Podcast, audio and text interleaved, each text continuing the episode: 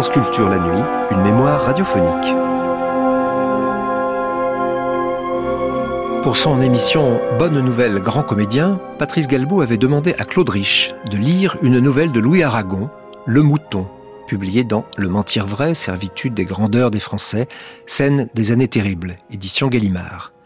Nous étions le 18 décembre 1981 sur France Culture.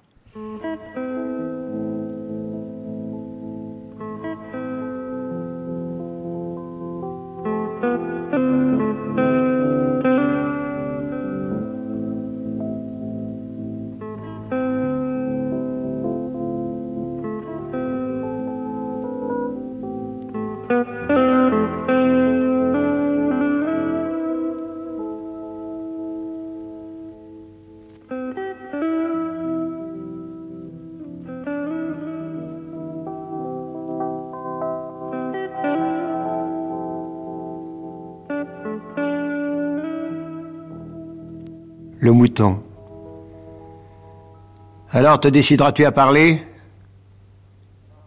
On le battait. Ça faisait un bail. Les deux hommes en avaient plein les bras. Les cuisses et le dos étaient vilains à voir. L'inspecteur Bellem soupira. Des brutes, ces gens-là, ils ne sentent rien, ma parole. On dira encore qu'il ne connaissait pas son métier parce qu'il n'avait rien tiré de ce salopard. Allez, dit-il découragé. On jeta les vêtements au prisonnier, il fallut le soutenir pour qu'il parvint à se rhabiller. Et je vous prie de croire que ce n'était pas ragoûtant. À se boucher le nez, expliquait l'inspecteur un peu après au café à un collègue devant un de ces jus de fruits saccharинés qui sont tout ce qu'on peut avoir un jeudi quand on n'aime pas la bière. L'autre hochait la tête. Euh, après des choses comme ça, on devra avoir droit à un petit schnapps euh, pour se remonter. La cellule n'était pas grande, on ne peut pas dire. Ce devait être le soir. La lumière diminuait dans le trou grillagé là-haut. La nuit allait se refaire complète bientôt. L'œil se tourna vers la tinette. Comment se traîner jusque-là? Encore soulever le couvercle avec les dents? Les mains dans le dos et les menottes. On ne peut pas se défaire. Et quand on a des plaies partout, c'est pénible de faire sous soi. La prison était pleine à craquer, mais par exception, le prisonnier était seul dans sa cellule. C'était sa fiche de consolation d'ailleurs. Il n'y avait rien qui le redoutât tant que la promiscuité des droits communs. Et si on lui avait mis un mouton, une hantise, la crainte du mouton.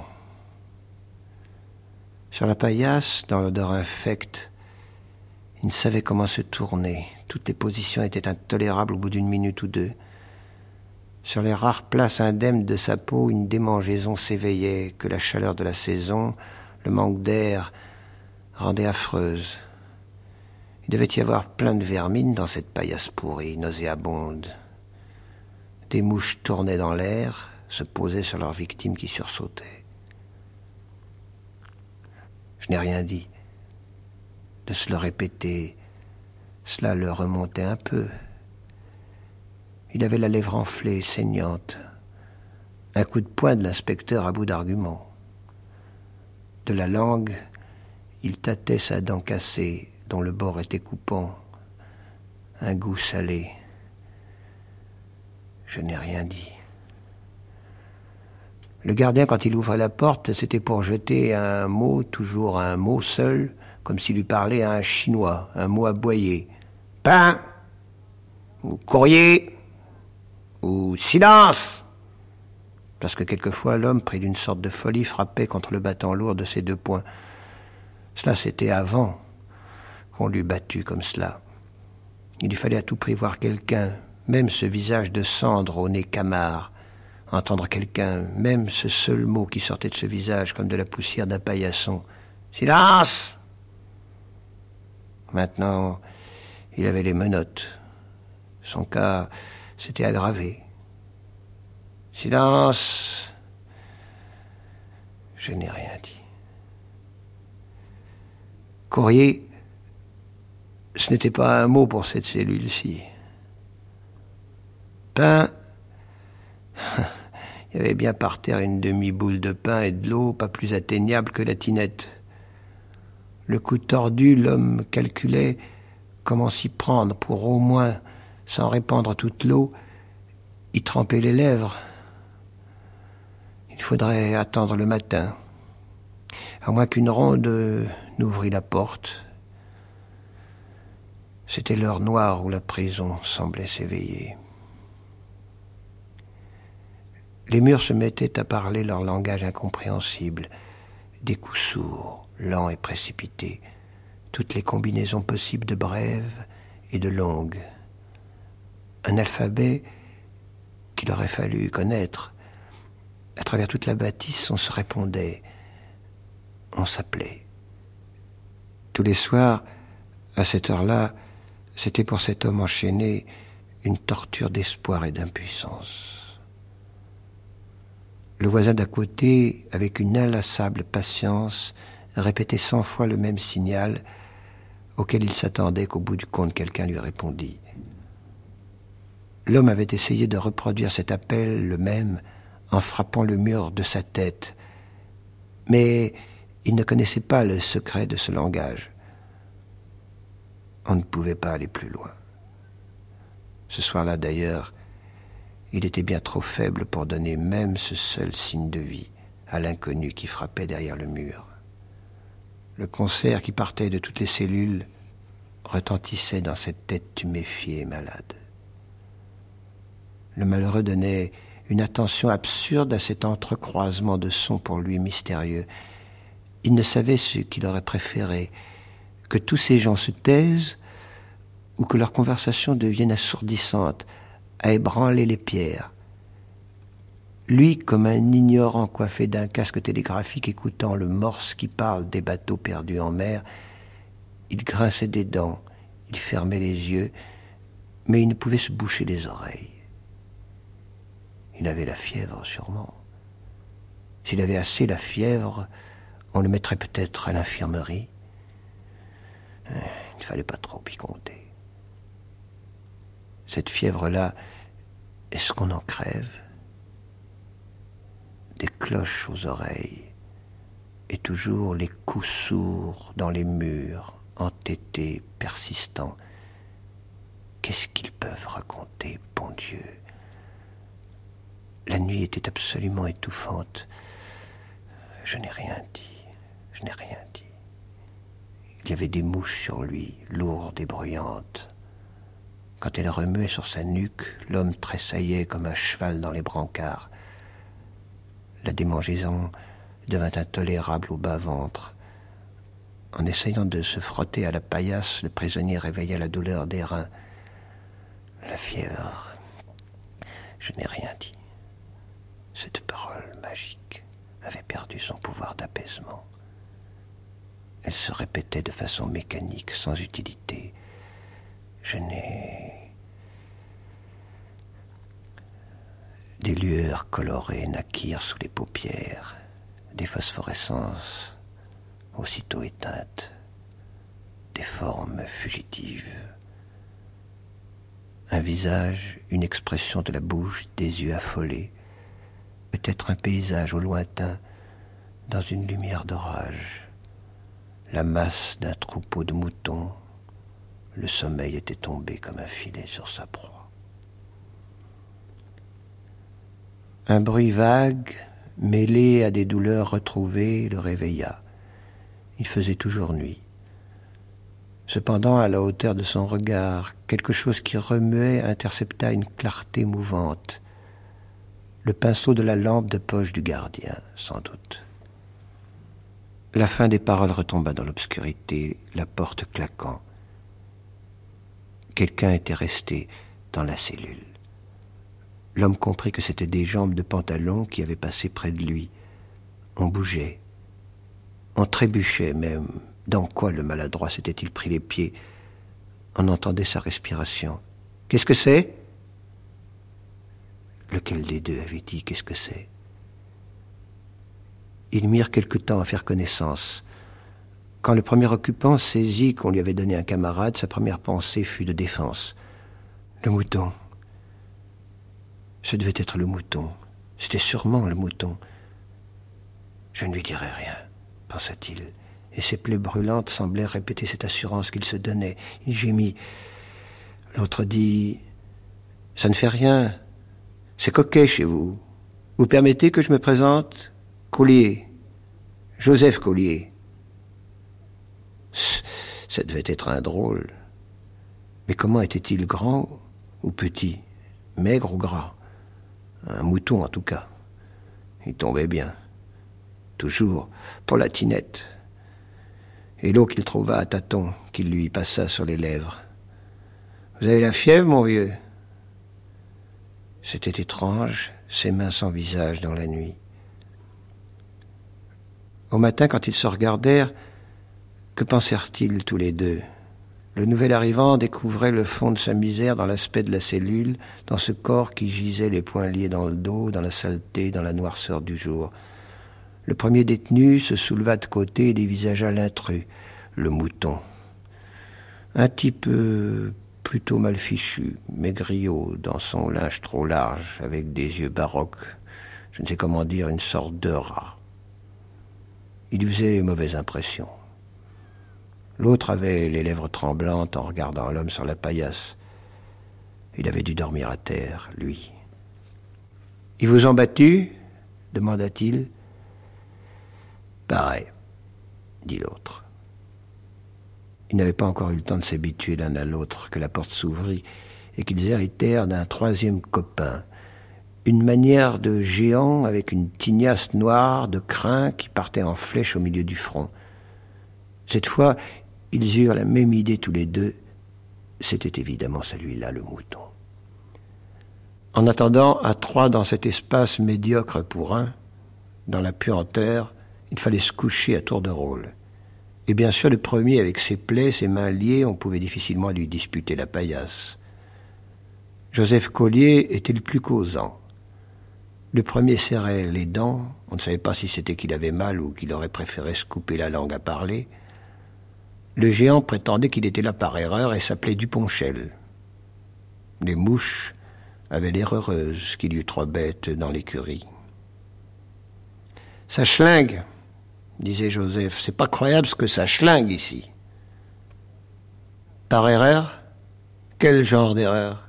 Si c'est un patriote, il n'y a pas d'erreur. On perd le compte des jours et des nuits dans un local comme ça l'assiette d'eau chaude appelée soupe qu'on vous passe, le pain qu'il faut faire durer puisqu'on l'a pour deux jours, la corvée de tinette, tout ça n'arrive pas à meubler richement le temps. Peu à peu, la conversation s'établit. On y allait avec prudence à cause du mouton. Joseph était électricien, du Ponchel, garçon boucher. On n'arrivait pas à en savoir autant du premier locataire de la Piole avec ses dents serrées. Il parlait comme un monsieur, bien que ce fût drôle à imaginer que ce pauvre bougre écorché avec ses mouches pût être un monsieur. Dans la vie au dehors, c'était un homme châtain clair, allant sur les quarante, avec des lèvres minces et un cou épais. La barbe lui avait poussé, un peu de toutes les couleurs. Ce matin-là, on vint lui retirer les menottes, on avait dû, pour l'instant, renoncer à lui tirer les verres du nez. Et aussi bien Joseph et l'autre que les inspecteurs. Tout ce qu'on obtenait de lui, c'était cette affirmation féroce, se frottant sans fin les poignets meurtris. Je n'ai rien dit, je n'ai rien dit. À eux non plus, sauf qu'ils s'appelaient André Ménard. Ils prétendaient être tous les trois des politiques. Cela aurait pu être une raison pour ne pas se méfier les uns des autres. Mais sait-on jamais Duponchel avait dit, presque aussitôt dans la turne, euh, Je donnerais bien deux sous pour savoir ce qu'ils ont fait du commandant Arnaud. Collier n'était pas né de la veille. On savait dans son organisation que le commandant Arnaud, qui avait été chopé trois semaines plus tôt, était le chef régional de l'armée secrète. Il se le fit réexpliquer, l'air bête.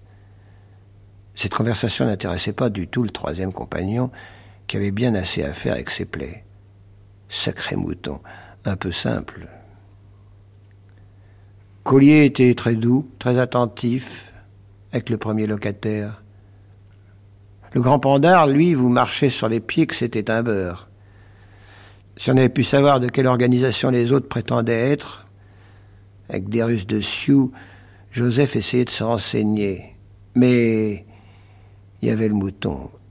Et peut-être bien que ce Joseph lui-même. Si au moins il se dépêchait, avait-il dit une fois, de me désigner cet avocat d'office, maintenant qu'on peut plus choisir. Et juste le lendemain, Duponchel était appelé par le sien. Tu as de la veine Oh, répondit-il, moi non plus, je ne l'ai pas choisi. Pendant son absence, Joseph confia à Ménard Pas si bête, il veut me faire comprendre qu'il est du parti, histoire de se mettre bien avec moi. L'autre ne dit rien, il pensait que toutes les chances étaient pour que ce fût le géant, le mouton, mais ce Joseph, c'était peut-être lui qui voulait savoir. Moi, dit-il, mon avocat ne pouvait pas me voir. J'étais au secret. Un bon point pour Joseph. Il n'en demanda pas davantage. Toujours est-il que, mouton ou pas, le géant se porta pâle au bout de quatre ou cinq jours. Ces grands types, ça vous a l'air solide, et puis des mauviettes. Le régime du palace ne lui convenait pas, faut croire. Il avait mal au ventre, il accaparait les commodités de l'endroit, Joseph était intarissable sur ce sujet, et il faut bien rire. De la visite qui n'avait lieu que tous les trois jours dans cette prison, il y avait douze cents détenus, dont mille malades. Duponchel revint dépité. Quant à Ménard, qui ne pouvait pas s'y rendre, le médecin avait dit à Duponchel, qui avait osé lui en parler, qu'il n'allait tout de même pas se déranger individuellement pour tous ceux à qui on avait flanqué une tournée un peu vive. Ça n'en aurait plus fini. Les démangeaisons dévoraient Joseph, et à trois dans cet espace réduit, avec la chaleur, les odeurs, le manque d'air, il n'était pas rare qu'au matin l'un d'entre eux tournât de l'œil. Une autre fois que Duponchel était avec son avocat, Joseph dit que qui veut trop prouver ne prouve rien. Qu'est-ce que c'était que tout ce zèle? Attirer l'attention sur eux? Pourquoi faire? Médecins, avocats, tous des mouchards. Il le répéta au mouton quand celui-ci leur confia très fier de lui qu'il avait intéressé son défenseur à son sort, au régime ignoble de la prison. Ton défenseur Tu n'es pas cinglé? Pourquoi tu ne l'appelles pas ta nourrice pendant que tu y es? Si on avait pu avoir des paquets seulement. On l'a sauté. Et qu'est-ce qu'on n'aurait pas donné pour un peu de tabac? Ménard avait eu un colis dans les premiers jours, mais c'était loin. On y a droit, disait Duponchel. Tiens, tu me fais marrer avec tes droits, s'exclamait Joseph. On a le droit, on n'a pas le droit. Quand il te passe un colis, tu dis merci et ça fait la rue Michel. Ah, pour la sauter, on l'a sauté. Et cette paille sur toutes les choses. Le jour que la porte s'ouvrit à une heure inhabituelle et que le gardien, pas le Camus, un autre, au teint de navet, entra, une inspection. Avec un grand diable maigre qui se grattait le nez à propos de bottes, on n'en attendait rien de bon. Ce fut une drôle de surprise. Quand le grand diable piqua une colère, on comprenait même pas contre qui, et le gardien moins qu'un autre. Il avait pris la main de Joseph, il lui écartait les doigts. Mais ce type a la gale Et celui-ci aussi Duponchel, tout ahuri, disait que lui, c'était son ventre. Puisque je vous dis que vous avez la gale Bon, bon, si ça lui faisait plaisir. Il se penchait, le docteur, car c'était un docteur, sur le troisième larron, chassait les mouches. Une honte, disait-il, une honte. Il avait une façon à lui de faire siffler lâche, aspirer de honte. C'était surtout ça qui frappa Joseph. Le gardien essayait de dire que c'était des salopards, des dégoûtants, qu'on ne peut pas forcer à tenir leur tôle propre. Ah là là là là S'il se fit enguirlander la face de navet. Taisez-vous, une honte Des Français traités comme ça, des Français. Les voix s'éloignaient, aigres. Dans la cellule, Joseph répétait Une honte, une honte. En attendant, on les transporta tous les trois le même jour dans une voiture cahotante avec un garde mobile assis dedans, à côté d'eux, à cette clinique. sur la colline, qui faisait infirmerie spéciale, depuis que celle de la prison était si pleine qu'on ne pouvait s'y retourner. L'étrange sentiment de la prison à la clinique de traverser cette ville inquiète et ramassée, où ils avaient vécu libres, mêlés aux épisodes d'une lutte qui se poursuivait sans eux. C'était une clinique privée, pas très moderne, avec de vastes salles basses de plafond. Elle avait servi avant-guerre pour les ouvriers des grandes usines là-bas, le service social, comme ils disent. Maintenant que c'était une dépendance de la prison, il y avait un drôle de mélange d'infirmières et de gardes. Et la nuit, les petites lampes bleues, toujours allumées, faisaient qu'on se serait réveillé rien que pour les regarder luire, après ces ténèbres de la prison. Le même Toubi qui les avait envoyés vint les voir à la clinique. Ils étaient dans trois lits côte à côte, et Joseph était devenu très copain avec le monsieur, comme il disait, toujours aussi taciturne. Mais tous les deux se méfiaient encore du mouton, d'autant que le mouton avait un jour demandé, se penchant de son lit après la frotte, Dis donc, Joseph, tu n'as pas entendu dire le commandant Arnaud, il paraît qu'ils l'ont torturé, le commandant Arnaud. Pour une gale et rien de plus, c'était inouï d'être maintenu dans un lit à la clinique. Le Toubib avait envoyé promener l'infirmière chef qui le lui avait fait observer. Un brave homme, que ce Toubib. Paraît qu'il faisait nettoyer la prison tout entière, qu'il avait soulevé tout un barouf à ce sujet. Il prétendait qu'il y avait du typhus, et peut-être qu'il y en avait. Il gardait ces trois bons hommes en observation. Quand l'inspecteur Bellem avait voulu reprendre l'interrogatoire de son patient, le Toubib, qui était inspecteur de l'hygiène du département, une espèce de préfet sanitaire, quoi, il lui avait drôlement sonné les cloches. Sous aucun prétexte. Vous m'entendez? Où vous croyez-vous? Quel maître ici? Et autres gentillesses. Tout le monde rigolait dans les lits, même le principal intéressé. Il filait d'où l'inspecteur Bellem? Il ne savait plus où il en était.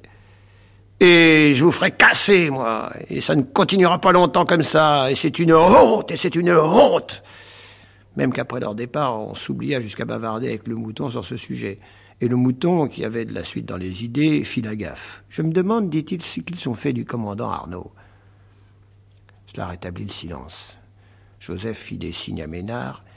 Lui qui arrivait maintenant à soulever dans son lit avec ses poignets bandés, hocha la tête, les dents bien serrées, avec l'air de dire Attends un peu qu'on soit libre. Il verra un peu le mouton. Les infirmières apportaient la tisane. Tout de même, ça ne pouvait durer.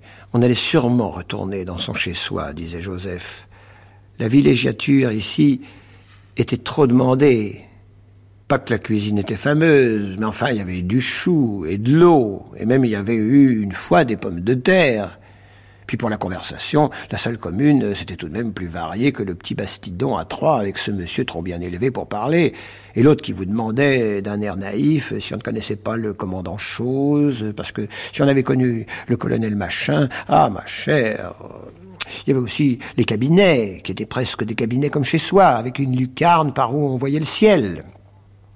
Quand on allait à la salle d'opération, il paraît parce que Joseph n'avait pas eu cette veine, qu'il y avait une fenêtre par où on voyait la ville, une grande ville trouée par une rivière qui n'en finissait plus au loin, dans tous les sens, une grande ville à quoi on rêvait pour tout ce qu'elle contenait, les gens, les choses, tout ce qui s'y tramait, tout ce qui continuait à s'y tramer, malgré les cocos en gris et vert qui paradaient dans les rues et qu'on voyait sortir de la caserne en chantant leur marche funèbre et piquant du pied tous à la fois.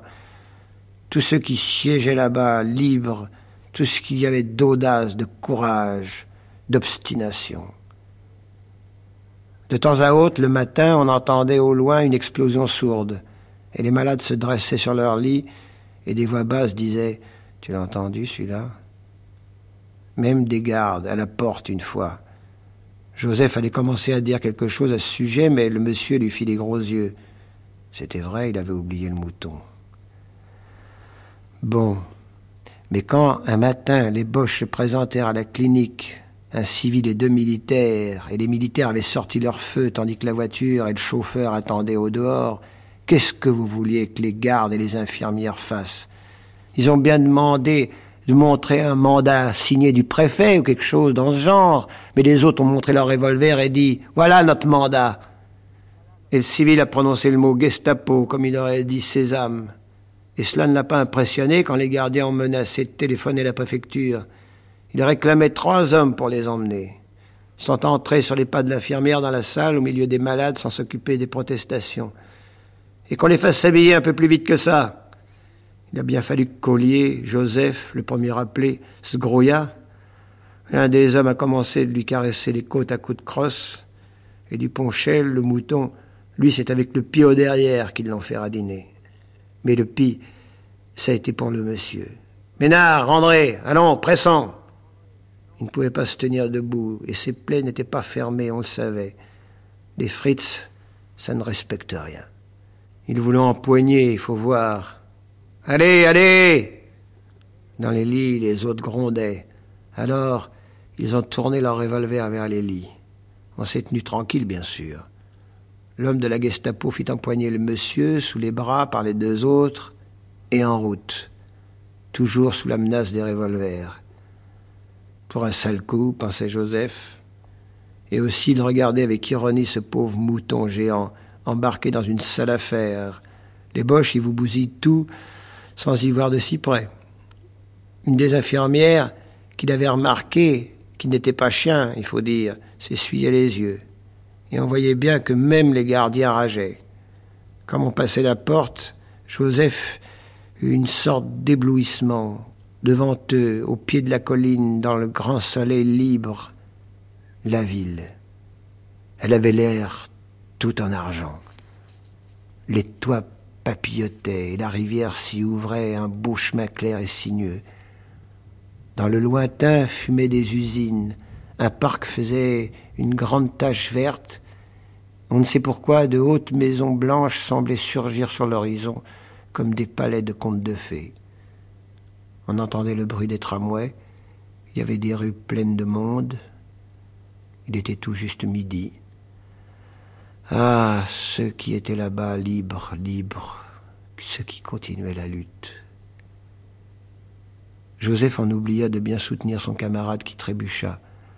L'homme de la Gestapo jura en allemand, et à son grand étonnement, Joseph entendit le mouton dire tout bas au monsieur Du courage, mon commandant, du courage. Il n'eut pas le temps de bien réfléchir. On les poussait dans la voiture et fouette cocher une grande bagnole spacieuse marquée WH. On y était entassé avec les quatre boches et on décrivit la courbe devant la clinique par le jardin. Tiens, on tournait à droite, pas vers la ville. C'est alors que l'homme de la Gestapo poussa un ouf sonore et se penchant vers le monsieur. Vous m'excuserez, mon commandant, j'espère qu'on ne vous a pas fait trop mal. Comment? Comment? Le mouton rigolait rigolait. Tu en faisais une tête, mon pauvre Joseph, quand je te parlais du commandant Arnaud. Eh bien, mes renseignements n'étaient pas trop mauvais, pas Maurice? D'abord, j'étais pas sûr d'avoir reconnu le commandant. Mais quand le docteur est venu, il m'a dit que c'était bien lui. Un chic type, le docteur. L'homme en civil acquiesça. Vous pourrez le remercier, le docteur. Il avait bien combiné son affaire. Dès que l'avocat a été le voir de ta part. Ah, j'ai un paquet pour toi de ta femme. Et toi, Collier, ben, ne fais pas cette gueule-là, tu ne vas pas pleurer des fois. Collier n'allait pas pleurer, bien sûr, mais il se creusait la tête. Maurice, Maurice. Je l'ai vu quelque part, ce gars-là. Le commandant Arnaud, lui, disait tout simplement Vous savez, je n'ai rien dit. Brusquement, brusquement, Joseph se souvint. Je me disais aussi, en 1932, au rayon devait tu es Pierrot? Je te remets. Et Maurice lui fit observer, puisqu'on te dit que je m'appelle Maurice. Non, alors pour un camarade, tu n'es pas rapide. L'auto s'enfonçait dans la campagne. À côté de Joseph, l'un des soldats sifflotait la Marseillaise. Alors ça, s'exclama Maurice tout à coup catastrophé. Il se tâtait les poches. Quoi donc? Je suis un triple imbécile, un imprudent. J'ai oublié c'est impardonnable. Ils s'inquiétèrent. Mais quoi? Et Maurice tout à coup joyeux. Non, les voilà. les cigarettes. C'était Bonne Nouvelle Grand Comédien de Patrice Galbeau. Claude Rich lisait une nouvelle de Louis Aragon, Le Mouton, publiée dans Le Mentir Vrai, Servitude et grandeur des Français, scène des années terribles, édition Gallimard. Première diffusion sur France Culture le 18 décembre 1981. Vous pourrez réécouter cette émission en ligne ou la télécharger durant un an sur le site franceculture.fr, rubrique Les Nuits de France Culture.